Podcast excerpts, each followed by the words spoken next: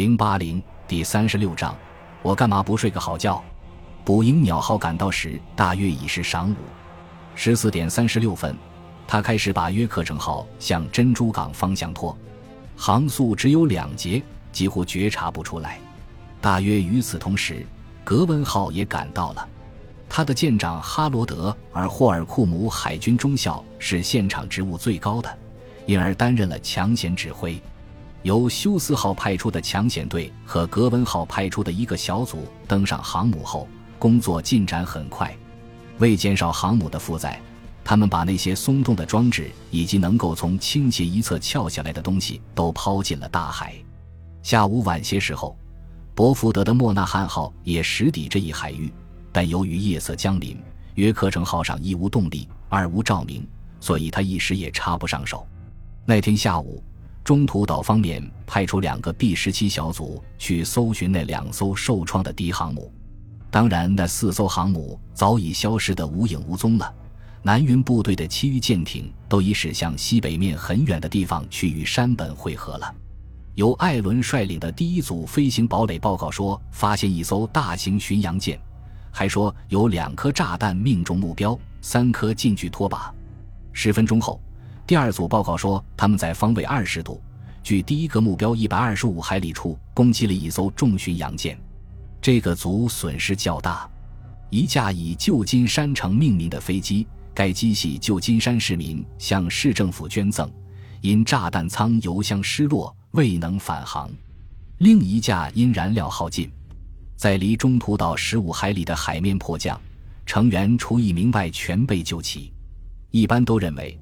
那两艘巡洋舰实际上就是寻找飞龙号后追赶日本舰队的古风号驱逐舰，可是由于时间和地点上的差异，人们产生了疑问：十分钟航行一百二十五海里，这样的速度也太神乎其神了。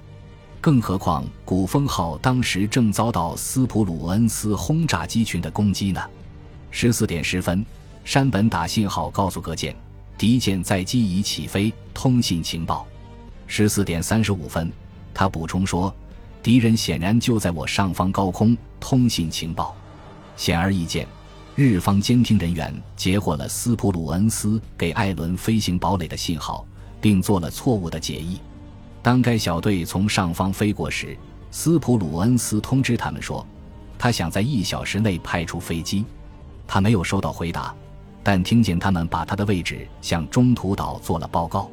斯普鲁恩斯的参谋人员从图上测出了指目标的距离，发现无畏飞机就要到达续航极限了，十分危险。然而给他们的命令却是把单重一千磅的炸弹装上飞机。麦克拉斯基虽然没起飞，但认为他对自己的飞行员仍负有责任。前一天由于有关敌人位置的情报不准确，需要扩大搜索范围而引起缺油，不但损失了宝贵的飞机。而且还牺牲了许多好战友，所以他进行了一番计算，把结果与肖特和沙姆维两人进行核对，然后爬过三层甲板来到旗舰指挥室。他请求布朗宁让飞机装上单重五百磅的炸弹，并推迟一小时再起飞。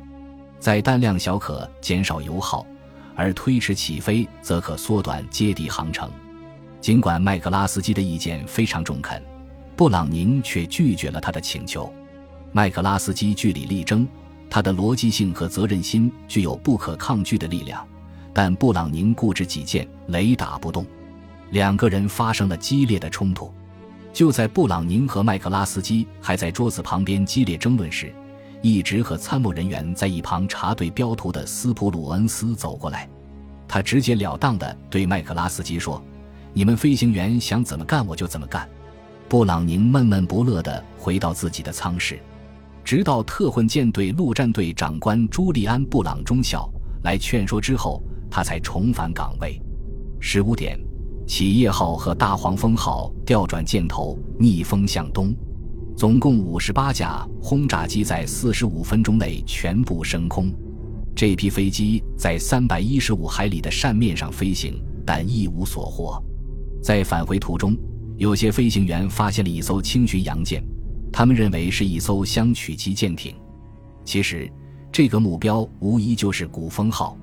幸亏舰长圣剑基海军中佐指挥艺术高超，才使这艘小军舰躲过了像撒胡椒面似的非常近的近距拖靶弹。有一架美机被驱逐舰上非常猛烈的小口径高炮火力击落，他的飞行员正好是前一天报告发现飞龙号的亚当斯上尉，这也是命运的奇妙安排。渊田就一直认为，六月五日那天古风号的遭遇使日本的中途岛攻略部队免遭发现，也许还使他免吞向南云吞下的那剂苦药。那天下午的几批美机确实都只差一点就能发现目标。逃跑中的南云部队，大黄蜂号上的飞机开始返航时已是黄昏时分。这时，企业号上的飞机踪影全无。夜色降临了，斯普鲁恩斯为他那些返航的战营担心，因为他知道许多飞行员没有受过夜降训练。在深思熟虑的基础上，他曾进行过一系列有意识的冒险。这次，他又采取了这样的冒险措施。他铤而走险，下令航空母舰打开巨大的探照灯作为灯标。返航的飞行员看见这一片通亮的灯火，肯定谁也不会说斯普鲁恩斯冷漠无情的。飞行员的表现使他感到自豪，因为降落过程中只出了一起事故，而且是无法避免的事故。雷戴维斯海军上尉的飞机进入时油料用尽，扑通栽进舰尾后面的海里。幸亏埃尔文号驱逐舰迅速熟练的营救，该机的机组人员才得以脱险。企业号上负责指挥降落的罗宾林在海军上尉知道，从舰上起飞出击时有三十二架飞机，可是，在飞机三三两两降落的过程中，他怀疑自己是否数错了数。他问助手：“我们还有几架飞机没有回来？”助手答道：“鬼才知道呢，我们一比实际应当回收的多了五架。”原来有几架大黄蜂号的飞机降落在企业号上，但也有一架企业号的飞机降落在大黄蜂号上。在飞机返回航母的时候，斯普鲁恩斯对当时的形势进行了分析。第四艘敌航母的问题仍然萦绕在他的脑际，因为他还不知道飞龙号已不会再给他添麻烦了。他想，如果要是由他去指挥那艘受伤的航母，他就像西航行。遭到他的飞机攻击的那艘军舰的舰长肯定会把情况如实汇报的。那么，他出于以下两个原因，也一定会向西航行：第一，据报在那个方向上天气恶劣，可借以隐蔽；第二，可以摆脱美国舰队的追击。在考虑了各种因素之后，斯普鲁恩斯发现向西去吧，年轻人，似乎是个好主意。但他仍像往常一样谨慎小心。他的六艘驱逐舰上燃油正越来越少，在这种情况下，他不想在黑暗中跟踪敌战列舰，因为他的飞机将无法发挥作用，所以他把航速降至十五节，把航向由西北转向正西。接着，他结束了当天的工作，像以往那样酣然入睡了。我身边有很得力的军官，他们都很在行，他们会干的。我干嘛不睡个好觉？